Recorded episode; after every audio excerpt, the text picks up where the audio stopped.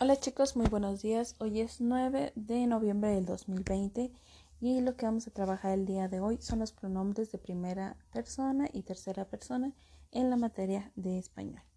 Los pronombres son aquellas palabras que realizan, que realizan más bien la función del sustantivo y por eso se pueden reemplazar. Los pronombres tienen este, varios géneros y de número. Asimismo, hacen referencia a algunas de las tres personas gramaticales.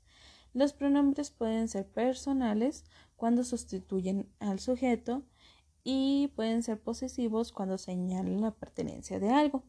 Los pronombres personales de primera persona son yo, mi, conmigo, me, nos, nosotros y nosotras. Ahora, los pronombres personales de tercera persona son él, ella, ello, ellas, ellos, sí, se, consigo, lo, la, le, los, las y les. Y por último, los pronombres posesivos son mío, mía, míos, mías, nuestro, nuestra, nuestros, nuestras, suyo, suya, suyos y suyas. Están muy fáciles, ¿no? Pronombres personales son de mí.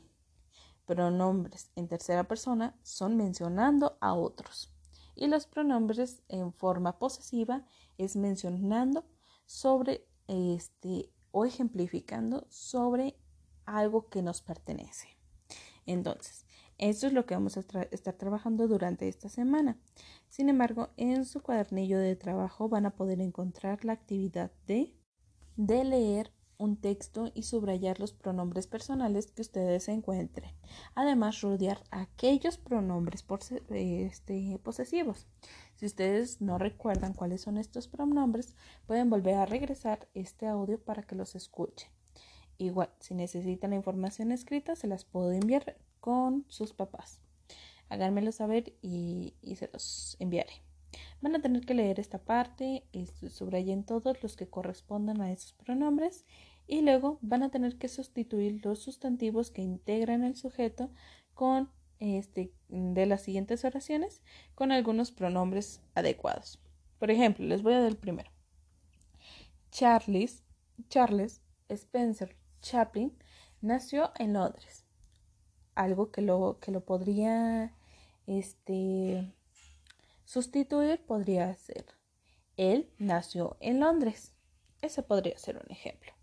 Ustedes elijan cuál sería el más preciso. Tercera actividad para el día de hoy. Van a tener que cambiar el pronombre y el verbo de las oraciones para que sean en tercera persona, de, de que sean de tercera persona a primera persona.